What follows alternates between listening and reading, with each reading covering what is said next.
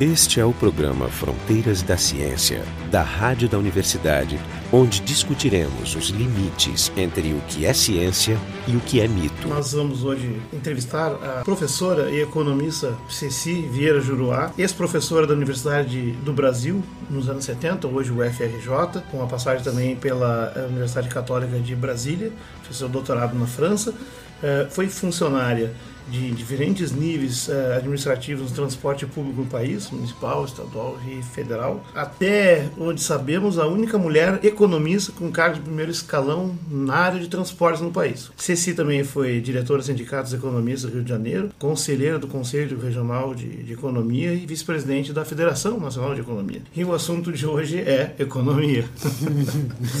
Bom, vou começar com a pergunta mais básica. O que é economia? Economia, eu acho que é algo que se define pelo seu objeto. Quer dizer, na verdade, dependendo da corrente da economia, você tem objetos distintos.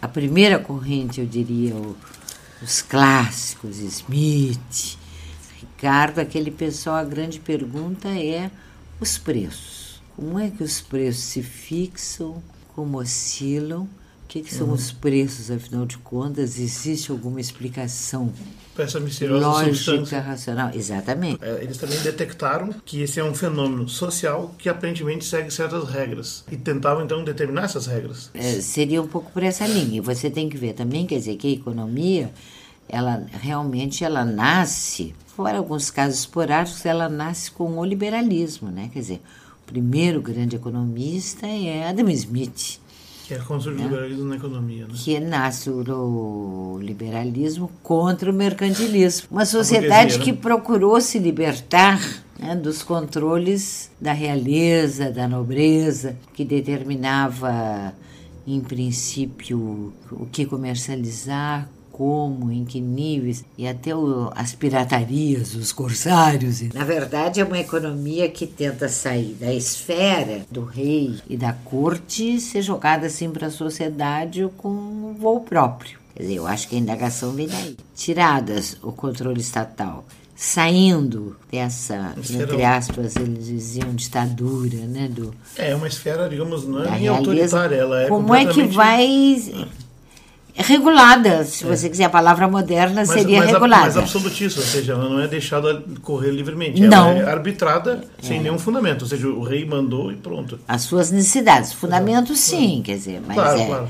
Porque a economia sempre existiu. Né? Economia sempre existiu, evidente. E Adam Smith, quer dizer, e vem aquela preocupação centrada nos preços, né? qual é a razão de troca entre dois objetos, e também a grande preocupação é como aumentar a riqueza dos países. Quer dizer, que mecanismo é este? Existem mecanismos fora o controle estatal que permite que as sociedades deixadas livremente funcionar com seus agentes, atores econômicos, quais seriam as causas de crescimento da riqueza.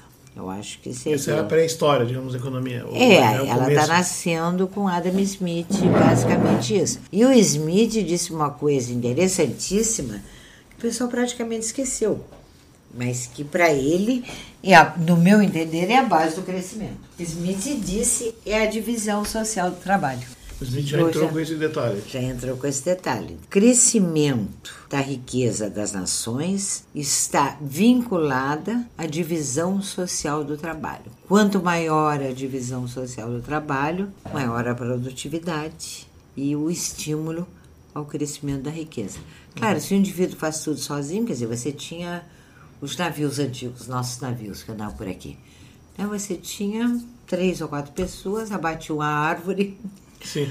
Talhavam, faziam o bote. É a subsistência. É, é a subsistência, exatamente. Agora, daí para o navio moderno, você imagina. Divisão de trabalho, trocas. Cada peça vem de um lugar, vem de uma fábrica, de uma oficina, tem uma tecnologia própria, né? Então é a divisão máxima assim, do trabalho e que não existia, né? É, quer dizer, o Smith vê nascer isto me parece que ele está vendo nascer isso.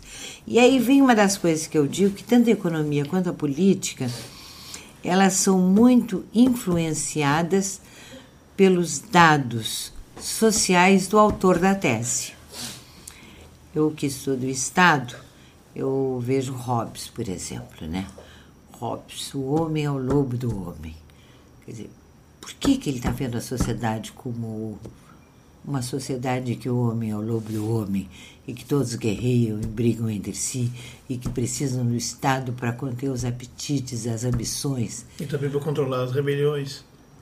Não, mas é mais do que isso, isso é hipotético. Naquele tempo que existia, quer dizer, era a guerra das religiões uhum. e a guerra expansionista. Mas o Adam Estados. Smith já é na época da Revolução Eu disse Hobbes, é, eu disse Hobbes. É bem antes. É. É bem antes é.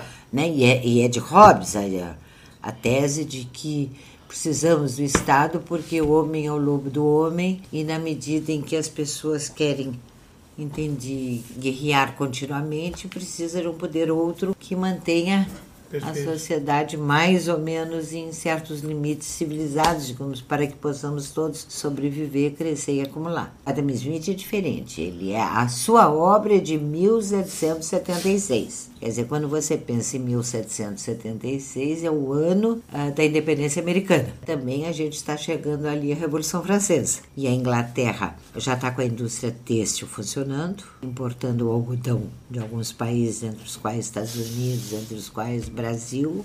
Você imagina, ele está vivendo na Inglaterra e vê a aplicação das máquinas à indústria, acabando com a manufatura, né? porque uhum. a indústria e, e a manufatura antiga era outra coisa, e vê que aquilo aumenta a riqueza. A Inglaterra enriqueceu muito naquele século, né? E ele liga então aquela riqueza que ele está vendo surgir na pátria dele, lá onde ele vive, ele liga aquilo ele não toca muito na máquina, que eu me lembro. Eu li Adam Smith há muito tempo no original, mas é, é mais a divisão social do trabalho. Mas a gente sabe que é a máquina que permite uhum. ampliar a divisão social do trabalho. Depois outros autores vão chamar isso de progresso técnico.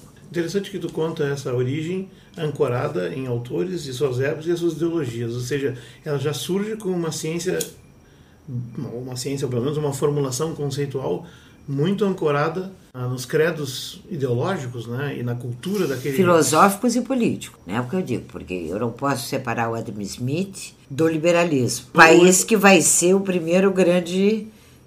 vai ser o hegemon do primeiro grande império desta época das, das capitalista uh, liberal. Pois é, porque assim, ó, não surgiu economia, esses economistas ou, digamos, na Itália, ou na, na França, ou na Espanha, né? Isso surgiu na Inglaterra. Isso também não deve ser um acidente, né? Claro, evidente. É, é. E até existiam, quer dizer, você, mas vai ser precursores, um né? É, é, precursores, mas nomes que tenham que tenham marcado e se tornado clássicos, entende? Tenham ah, se colocado como fundadores e tudo, eu não, eu não conheço em outros países, talvez, certamente existiram mas não tiveram um papel universal que o Smith chegou a ter porque era cidadão de um império. Uhum. Quer dizer, eu digo a mesma coisa agora na música, você vê os Beatles. Eles não são muito melhores que alguns grandes autores nossos, uh, compositores nossos e tudo. Uhum. Mas eles são os mais ouvidos do mundo e fazem os shows que fazem porque eles estão vinculados ao Império Inglês e Norte-Americano, com as suas músicas em inglês, com uhum com uma penetração uma difusibilidade maior. Claro. Esse é um alto-falante mais potente. É isso. De certa forma, é isso. E aí, a partir de Adam Smith, desses clássicos, o que, que o que, que, surge? Porque o capitalismo evolui bastante nesse período. O capitalismo evolui. Aí... aí... você tem, passando nessa transição, você teve Quesnay, a escala fisiocrática, que alguns gostam, mas que não foi muito em frente, sempre com a mesma pergunta. De onde vem a riqueza? Por que, que as nações crescem? Por, como aumenta a riqueza das nações? Que é o grande nome, né? Quer dizer, o Kessner defendeu que era basicamente agricultura. Aí também eu não lembro dos detalhes, sinceramente, que tudo isso eu vi algum tempo atrás. Tive a oportunidade na década de 90, eu reli os grandes, a obra principal dos grandes economistas e em ordem cronológica. Mas certamente depois de Smith, quer dizer, surgem dois grandes nomes, que é Ricardo e Marx. Eu acho que Ricardo é o primeiro assim que tenta dar um status científico à economia. Ele não se preocupa com a questão moral, ele não se preocupa com a questão filosófica. Ele diz assim: olha, a grande questão que nós temos que responder é a acumulação de capital. O que é a acumulação de capital? As máquinas, a industrialização. Como é que se produz a acumulação de capital? Quais são os motores da acumulação de capital? É o que ele vai se perguntar, porque aí a Europa está caminhando para ser realmente o centro da economia universal, que é pela década de 1850 que se forma realmente o papel imperial. A Inglaterra assume uhum. né, o seu papel de centro de um império mundial. Um império consciente. Né? Um império consciente, é, exatamente. É. Antes disso, no século XVIII, ela se beneficiou muito, diziam os grandes autores, do ouro brasileiro. Uhum. É, porque... de outros locais da América Latina despojado. Né? E todo mundo despojado. Não, né? mas o ouro é fundamental, porque ah. nessa transição do feudal, do mercantilismo para o capitalismo, existe uma briga na questão da moeda. O lastro. Primeiro, claro, o lastro da moeda. Lastro. Quer dizer, uma convenção. Hoje a gente aceita muito mais como foi uma convenção. Porque o problema é que antigamente os reis davam um valor nominal à moeda de acordo com o peso do ouro e depois faltava moeda, eles iam reduzindo o peso metálico, que era, digamos, a alma da moeda, e os barões, os outros se insurgiam, assim, essa moeda está desvalorizada. Você diz que ela vale tanto, na verdade ela não vale, porque o que ela contém de ouro ou de prata, é? essa época ainda também vigorava o bimetallismo, ouro e prata com moeda. Então eles tentaram definir normas que a realeza deveria seguir e, e dar um lastro real para a moeda. E como as trocas não se desenvolvem sem moeda, quer dizer, o, o tal do dinheiro, entende? Lastro ouro, foi Passa fundamental assim. para o desenvolvimento das trocas, o aumento dos fluxos comerciais. Essa frase, as trocas não se desenvolvem sem moeda, ela coloca uma coisa que foi, digamos, um consenso né, na comunidade econômica, mas eu ouço muito movimentos recentes que tentam resgatar o que seria uma economia de trocas, que é bem complexo em algumas coisas, você não pode trocar tudo, né? Tipo, mas uh, já foi feito alguns experimentos, por exemplo, na Argentina depois da crise, onde as pessoas viviam de fazer trocas de serviços e bens inclusive com tabelas construídas. Eu não diria que elas viviam, eu diria que elas sobreviviam. Sobreviviam, é subsistência, é bem, não, assim, não Cuidado, havia acúmulo, não havia riqueza. Aquela quantidade de moedas que nós vimos na Argentina na década de 1990, 700 moedas, uhum. ela era um sintoma da doença da economia argentina. Quer dizer, não havia moeda em quantidade suficiente para que as pessoas realizassem as trocas necessárias até a sobrevivência. Mas e aí uma trueque, as trocas. Exatamente. E, tipo, tu me dá um litro de leite e eu pinto o teu apartamento. Ou uma hora de aula, eu faço isso. alguma trocas coisa assim. Trocas em espécie, né? Uhum. Ainda existe praticantes dessa. dessa Ainda existe, quer dizer. Sim. E na medida em que os governos adotam políticas de austeridade, restringem a moeda, só sobra isso para que você possa sobreviver. É, vamos ver se no Brasil não vamos dizer, Mas isso é muito mais, na economia capitalista, um sintoma de enfermidade da economia e enfermidade grave das políticas monetárias do que um sinal de uma vida exuberante, uhum. como outros poderiam pensar. Sim, sim. Isso eu acho muito importante. Então, nós estávamos falando no Ricardo, Estamos em Ricardo, Ricardo, estamos no século XIX. Estamos no século XIX. Né? E Ricardo, então, vai trabalhar, digamos, os fundamentos mais científicos, vamos dizer, porque também a era do surgimento do, das ciências em várias, é, exatamente, em várias áreas. se assumindo como, é. ciência e buscando a sua maturidade, né? As academias de ciências estavam estabelecidas e, e, e o status científico né, sendo definido. Então, surge, digamos, a economia. E aí aparecem várias linhas de pensamento. Várias linhas de pensamento, porque ao mesmo tempo, logo depois vem Marx, uhum. né, que aí faz o contrário, a crítica do a crítica daquela economia que nós chamamos de economia clássica, entende? Porque na verdade a economia clássica ela chegou à conclusão de que a origem do valor, e portanto dos preços, era o trabalho. Né? Essa é a versão oficial da história. Essa é a versão oficial da história, quer dizer, uh, o ouro no fundo da terra não tem valor nenhum. O ouro depois de extraído e colocado em circulação ou através de moeda, porque as moedas eram cunhadas em ouro realmente, ou através de outros objetos, ele passava a ter valor.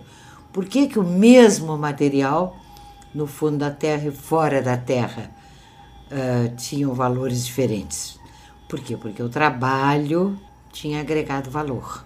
E, ou seja, o ouro é difícil de extração, daí o, o, trabalho colocado lá seria. Não, o ouro sem o trabalho ele não tem valor nenhum claro, no fundo da terra. Tinha a ver, o preço tinha a ver com a dificuldade de extração também, ou não? Tinha a ver com a quantidade de trabalho incorporado, tempo de trabalho. É, porque ouro e prata não tinham o mesmo valor, né? Não tinham o mesmo valor.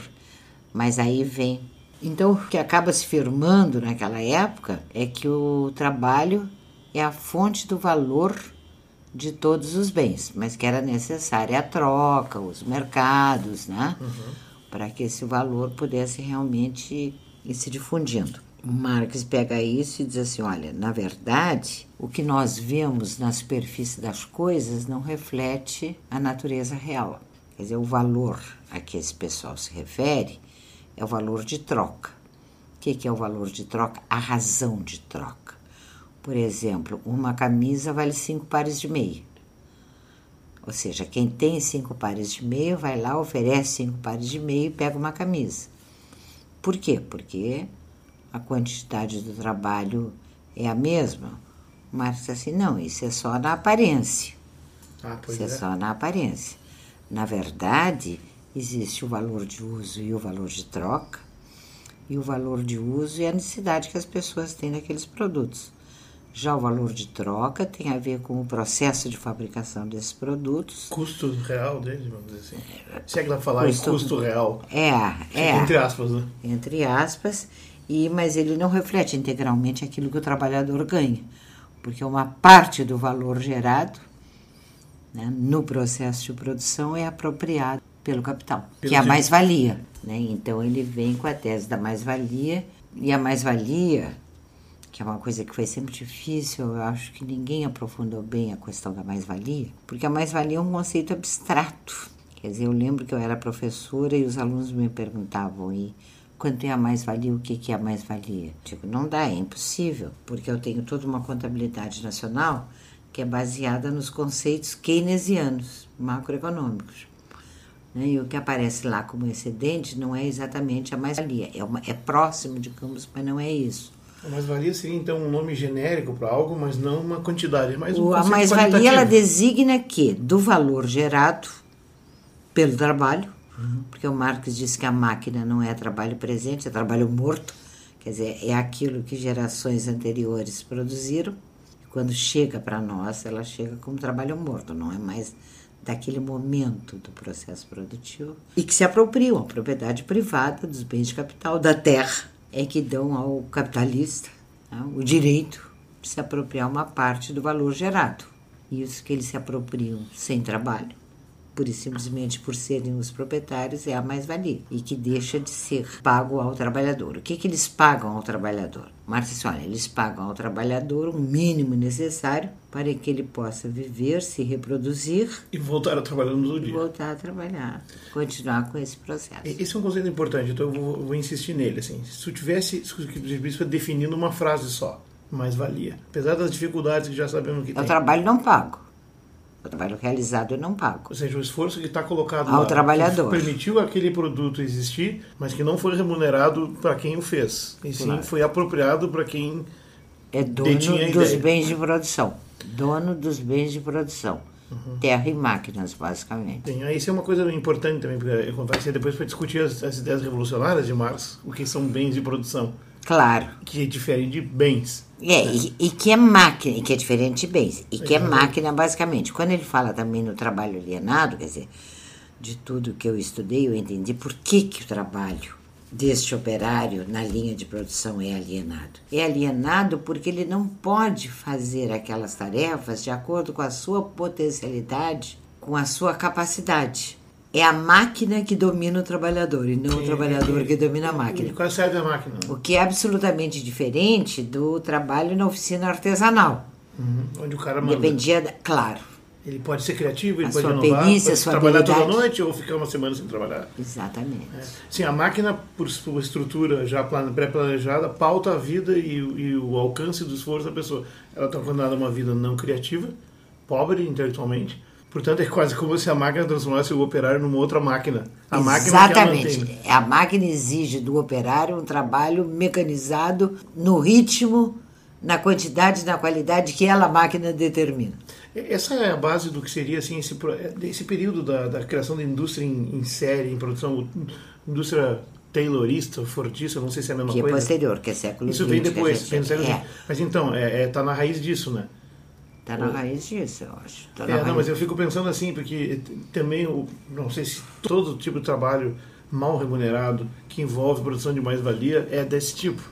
Se não tem também alguns que operam com uma liberdade e criatividade e mesmo assim é explorado. Pois é, mas é aquela história. O, Mar, o Marx atacou aquilo que era a principal fonte de acumulação de capital no seu tempo, que é a indústria. Primeiro a indústria de fiação, ah, quer dizer, o investimento. Tecelagem, né? Tecelagem, exatamente. E depois você tem as ferrovias, que são o grande eh, bem, o grande produto, a grande marca da segunda revolução industrial, é. que é nos O- meios o- de A transporte. indústria naval já existia, mas ela também deu um impulso depois nisso aí, né?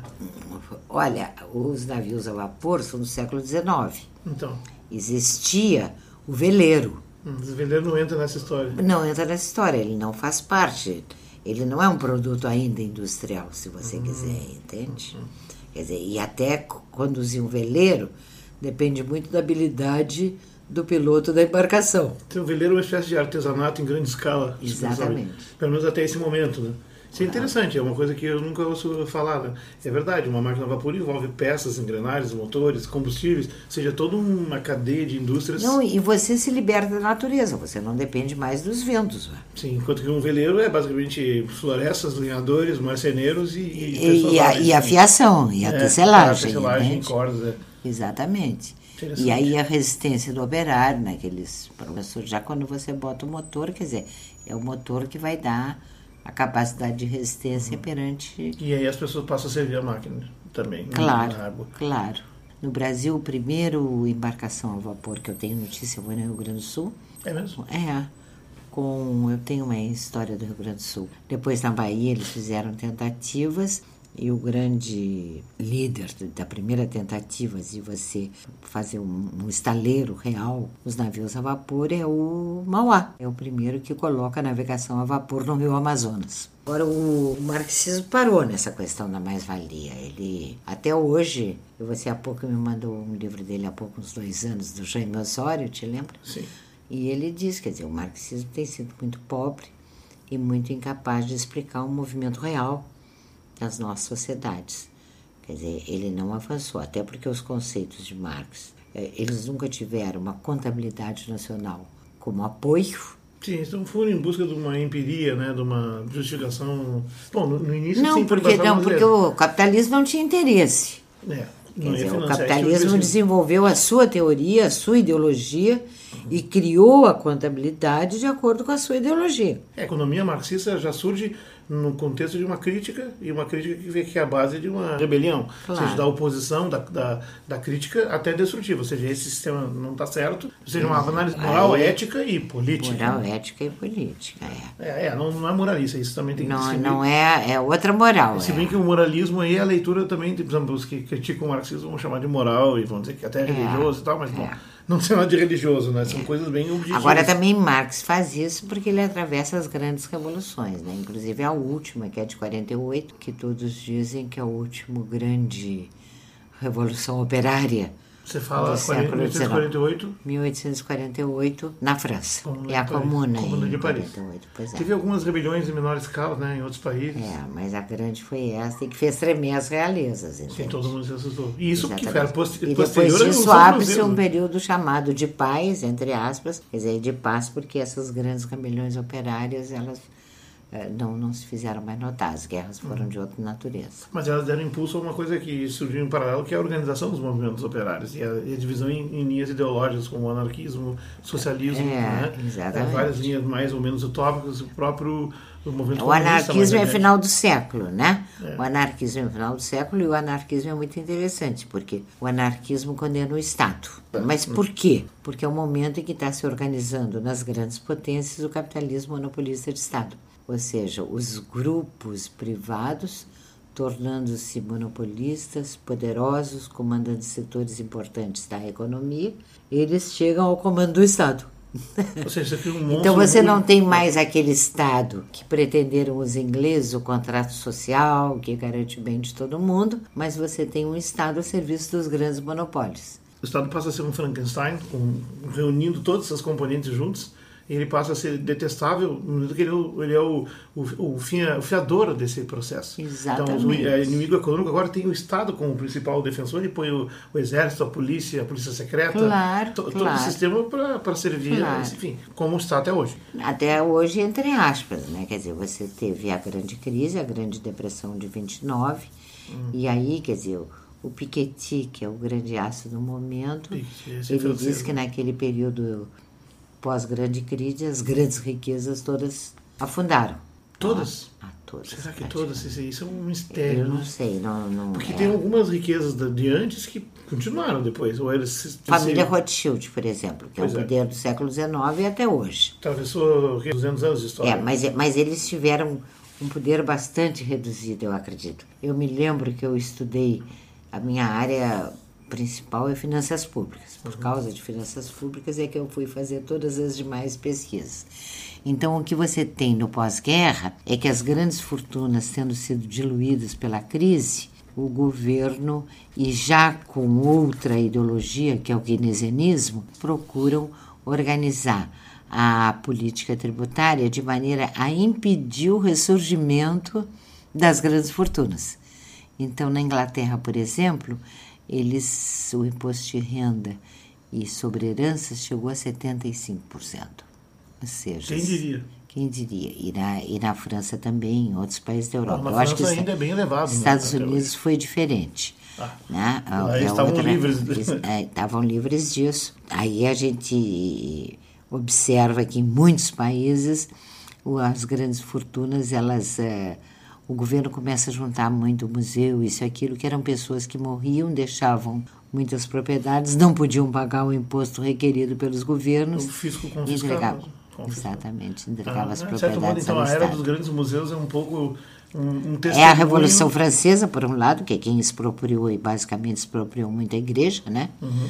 E depois esse movimento. Interessante, outra leitura, ou seja, os museus são uma espécie de testemunho da, do, de, digamos, de um novo tipo de moribundo social, ou seja, uh, os super ricos de antes. Exatamente. Porque já temos um novo movimento de super ricos Exatamente. agora. Os é, castelos franceses, você vê, por exemplo, entende? São todos museus agora. Eram, é, agora eu não sei se voltaram, porque também com Alguns o neoliberalismo sim. houve uma. Possivelmente. Mas você possivelmente vê o Louvre, eu acho que o Louvre é o maior exemplo. O Palácio Luís XIV, né, vira propriedade do Estado e hoje é um grande museu estatal. Que eu saiba, o Louvre continua estatal. Quer dizer, e ele passa então do setor privado para o setor estatal em função da perda de poder e perda de controle sobre o Estado da própria realeza. Tem, tem uma certa tristeza ou ironia nessa constatação, até de nós que apreciamos museus, que são uma forma de preservar a história, pelo menos uma parte da história de uma parte da sociedade, porque porque só fala de um setor da sociedade, pensar nisso, né? Que não haveria esses grandes e maravilhosos museus se não tivesse aquele acúmulo seguido da decadência. Evidente. Né? Ou seja, Evidente. se a história fosse mais equilibrada ao longo do tempo, não haveria grandes museus. Claro. Parece Não, se o mundo fosse a igualdade que nós pregamos, você não teria. O Palácio do Catete. O Palácio do Catete era propriedade do, do barão, eu acho que era de Friburgo ele que era o homem né? mais rico da sua época, o café, é o café. e que manda construir aquelas aquela coisa bonita, maravilhosa. extravagância. Né? É, exatamente. Que depois acho que é comprado pelo Estado e vira uh, e vira mais tarde o Palácio do Catete, que é a residência oficial do presidente da República, que é onde Getúlio se mata. Tem origem a riqueza do café. E o mundo de escravos. O mundo de escravos. Nós conversando aqui com o Cecílio Juroá, economista com uma larga trajetória na administração pública da área de setor de transportes públicos, como economista também no sindicato, no conselho, na Federação Nacional de Economistas, e que está aqui com a sua didática, esclarecendo contando uma abordagem histórica e social esses conceitos da economia. O programa Fronteiras da Ciência é um projeto do Instituto de Física da URGS, direção técnica de Francisco Guazelli.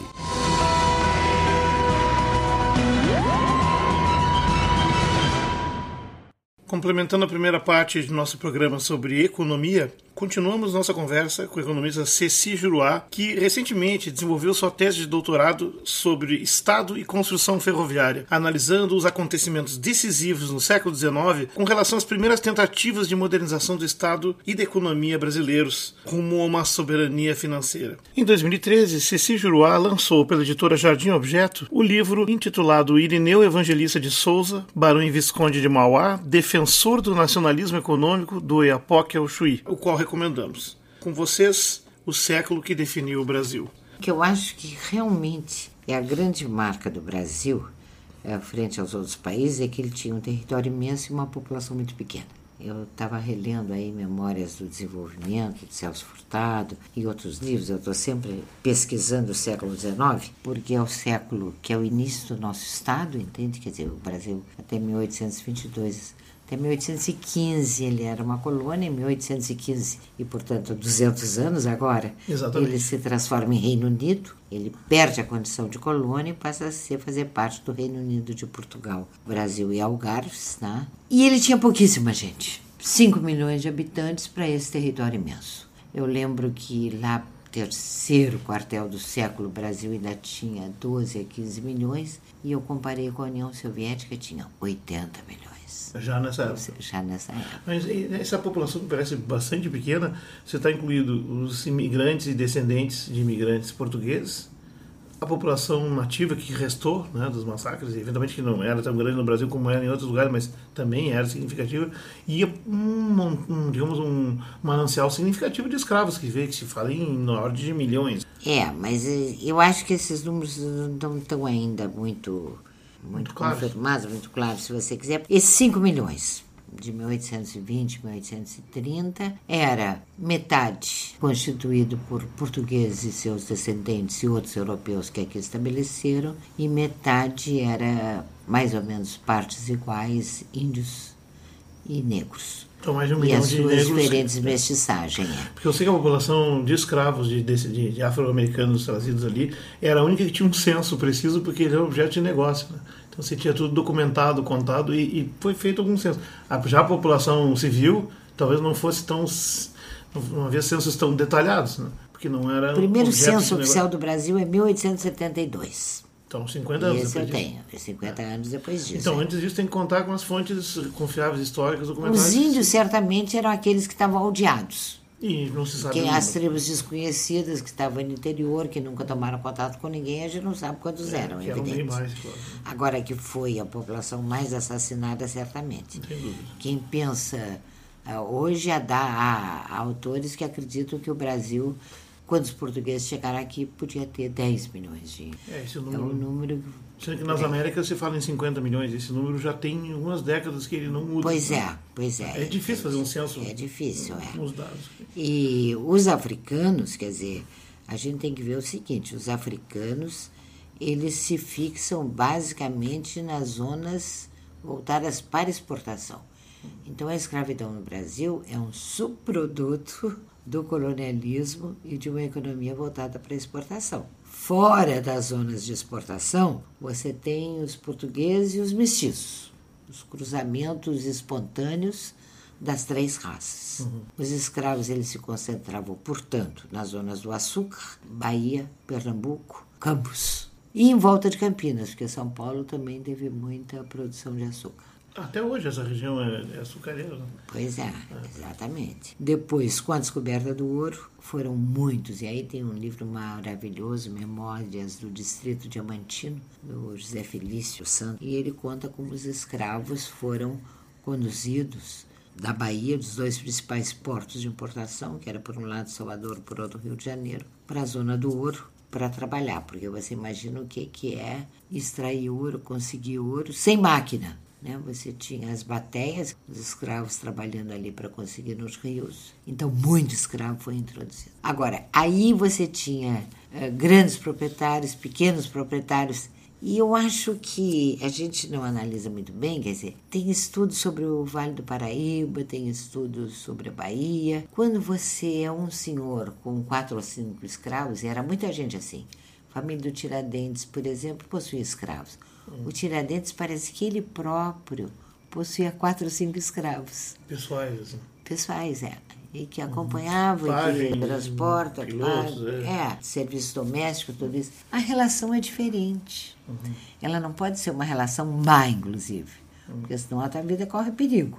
É, Se ele virar teu inimigo, a coisa fica feia, entende? É, esse é um tipo de dominação que tem toda uma sociologia particular. Exatamente. Mas em outros contextos, por exemplo, na plantação, na lavoura, Exatamente, era na base da, da exatamente. violência mesmo. E você tinha alojamento separado, a senzala, que era um lugar horroroso, entende? É, o clássico é essa separação em classes de escravos. Quanto Os escravos maior, é, quanto maior o proprietário, quanto mais poderoso, aí ele contrata os seus capangas, os seus feitores, feitores, né?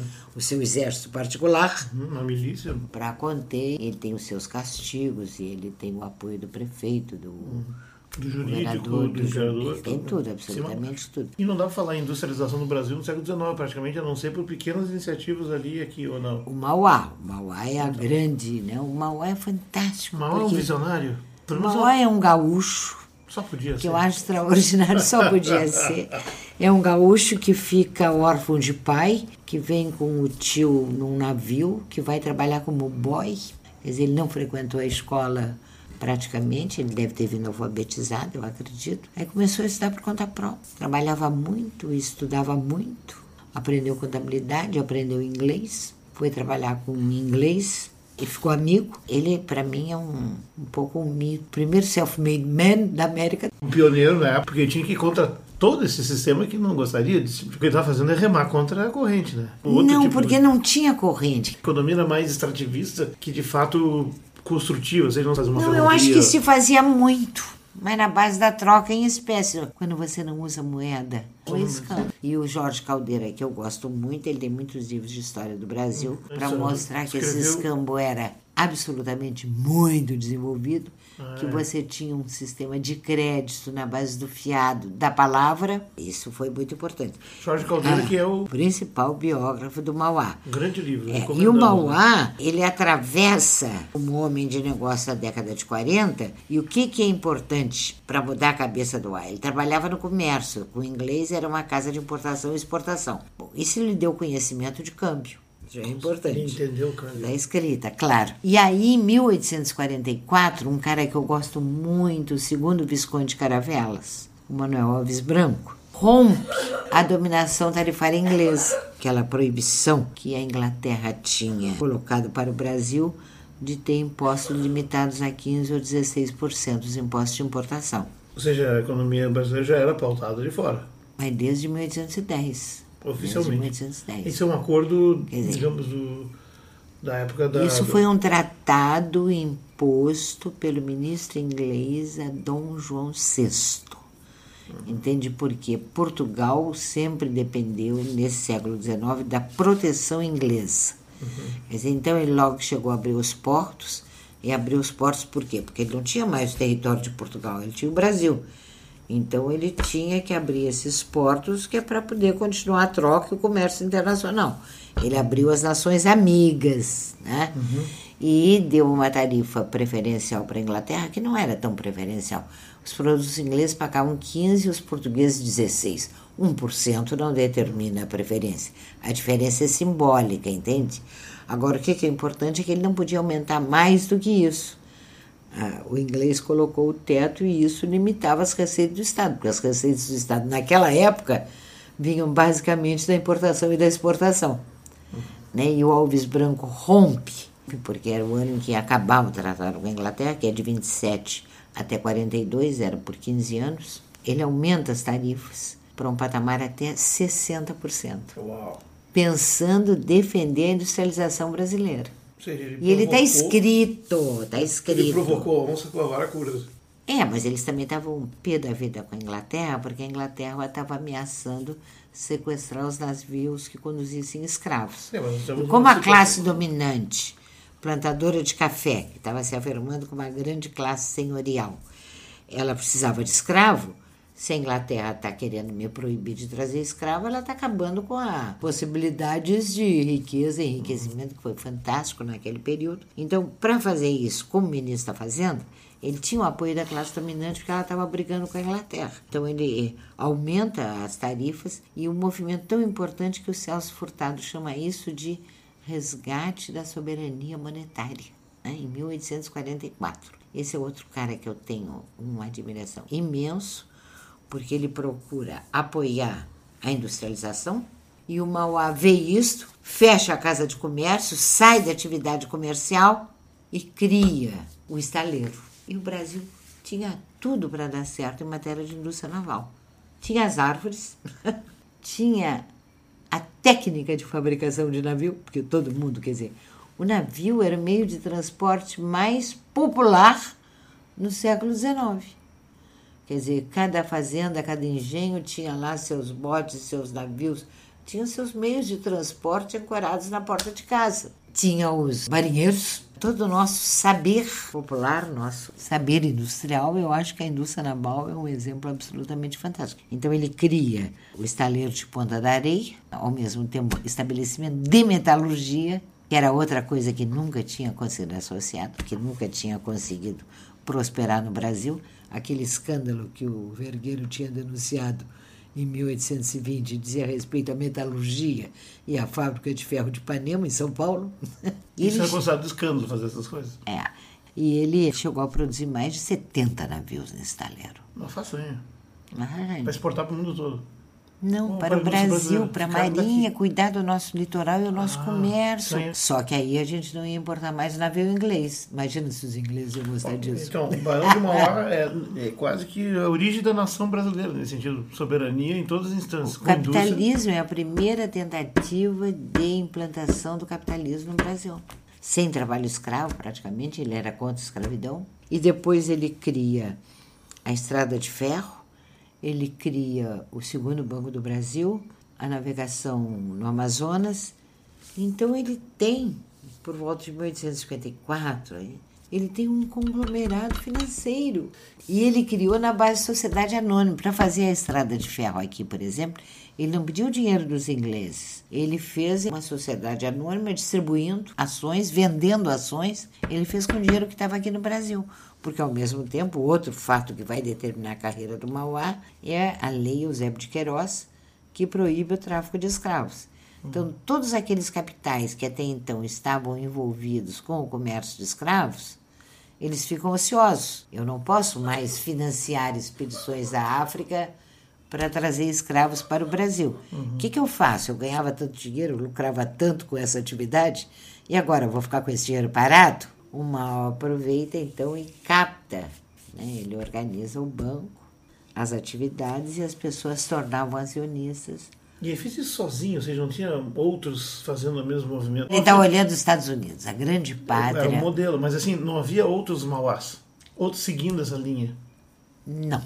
Ou seja, ele não criou uma escola. Ele foi um, um sujeito isolado, porém tão grande escala, que fez a sua marca. De uma forma eu acho que ele tinha adeptos, simpatizantes, amigos, aliados, mas tem que ver o que eu digo. Um país que até então não tinha 10 milhões de habitantes, tinha uma população pequena, portanto, em termos demográficos, um mercado pequeno, um país onde tinha dificuldades de moeda incríveis, porque o outro fato da época é que em 1846 o Brasil bota uma lei adotando o padrão ouro-libra para suas para sua moeda nacional, o que significa que faltava moeda o tempo inteiro em todas as províncias. E o Mauá organiza isso e não tinha espaço para muitos. Quer dizer, quando você vê a história dos Estados Unidos, você vê um nome na ferrovia, ou você vê outro nome no armamento, você vê um nome no petróleo, uhum. você vê um nome nos bancos, que é o JP Morgan, mas os Estados Unidos já era muito maior do que o Brasil do ponto de vista da população e com a industrialização muito mais avançada. E aí eu acho que tem um movimento contra Mauá, que é liderado pelo imperador, que no meu entender deve ter feito isso, é o que o Jorge Caldeira dá a entender, graças aos compromissos com o Barão de Rothschild de Londres. Com a Banca Internacional de Raiz Com a Banca Internacional tinha uma divisão, parece aqui na América do Sul, isso é a Lídia Bezuchet que conta. Você tem o Banco Berings dominando lá na Argentina, o Rothschild aqui, eles fazem aquele acordo de divisão Sim. de mundo, entende? Que história é esse de aparecer um cara fora das nossas relações? Quem está pensando o quê? Tá pensando o quê? Cara pálido. Isso é. é. Um lugar de índio, de negro. É. Como é que vão, vai nos fazer concorrência assim? No livro do Caldeira, que também virou um filme bem interessante, é, é divertido ver quando ele vai conversar com o Rothschild na Inglaterra, mas, mas sem deter nesse episódio que é. É, mas ele vai conversar com o Rothschild por quê? Porque em 57 você teve uma crise econômica nos uhum. Estados Unidos, a crise econômica, o comércio baixo, o preço baixo, o Brasil teve uma crise cambial, entende? Por quê? Porque os banqueiros internacionais, quando vê um país em crise, eles se lançam logo no jogo da especulação para ganhar um pouquinho de dinheiro com a crise. E se uniu ao ministro da Fazenda brasileiro, que era Souza Franco, e financia a defesa da moeda nacional contra a Libra. E ganha o jogo. Aí o Rothschild não aguenta, quer dizer, mais uma derrota nesta área especulativa, o que, que esse cara pensa que é?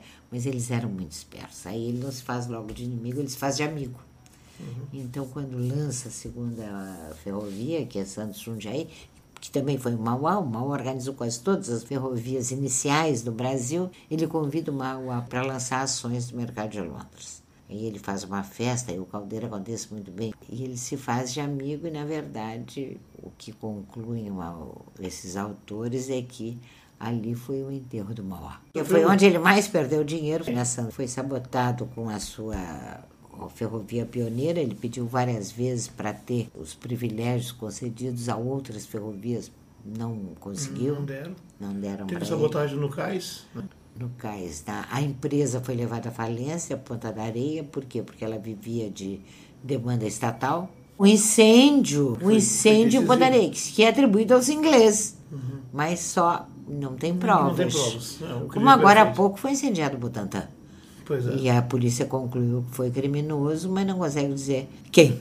Mas então, concluindo assim, o século XIX, dá para dizer que ele define o Brasil como ele é hoje? Define o Brasil subdesenvolvido. Pois é, e que dá, ou seja, qualquer esforço, tentativa de fazer uma coisa soberana, autônoma, minimamente autônoma, dentro desse grande esquema montado, é será boicotado e destruído. Né? Exatamente. E um, um esforço, bom, titânico, mas de uma personagem muito particular, mais isolado, ou seja, sem uma escola, sem um grupo. Não era um movimento social, imagina dezenas de barões de Mauá que fariam. Não, nem, nem o Brasil tinha sociedade para isso. Não, tinha, não, e ele fez outra coisa, ele baixou os juros. Então aquele pessoal que vivia de juros, os rentistas, uhum. né, ficaram pé da vida com o mal. Comprando briga com todo mundo. Ele dizia, olha, tem que baixar os juros para que os investimentos sejam rentáveis na produção, quer dizer, os lucros devem vir da produção e não do rentismo quer dizer, sempre olhando o modelo americano. Ele queria fazer os Estados Unidos aqui, uhum. É, era, era a ideologia dele. Aí o pessoal, que história é essa? Esse homem quer baixar os juros? Como fizeram agora com a Dilma. Uhum. A Dilma baixou os juros para 7,5%. Uhum. A partir daí ela só ganhou inimigos. Uhum. História é essa, juros 7,5%? Não pode. É, então eu diria que o Mauá foi a primeira tentativa de industrialização e de organização de um capitalismo brasileiro e que foi derrotado por interesses que preferem ver o Brasil como um país alinhado a um grande império e periférico. Claro. É, passou de colônia colonial clássica a uma neocolônia financeira econômica. Isso, econômica. E seguiu em variantes dessa mesma linha, e ainda estamos nessa. Né? Até Getúlio, né? Getúlio. Nós saímos do século XIX. É, que também não, não dura muito tempo, culmina com a morte dele. Pois é. Exatamente. Foi Ele levado. sobe em 30, em 54, portanto 24 anos, Uhum. Ele tem que se suicidar. Conversamos com a economista gaúcha, mas radicada no Rio de Janeiro, Ceci Vieira Juruá, gaúcha de Pelotas, professora da antiga Universidade do Brasil, hoje o uma passagem importante, muitos anos no setor de transportes públicos nas diferentes esferas e também nas ah, diferentes agremiações da área dos economistas, incluindo os sindicatos economistas, Conselho de Economia e também a Federação Nacional, e que nos brindou com essa esse enfoque histórico baseado em boa parte do seu esforço da tese de doutorado orientada pelo Emil Sader, né? Pelo Emir, né? foi Emir. Exato. Quer dizer, Emir foi fantástico, ele deu abertura para atuar com inteira liberdade.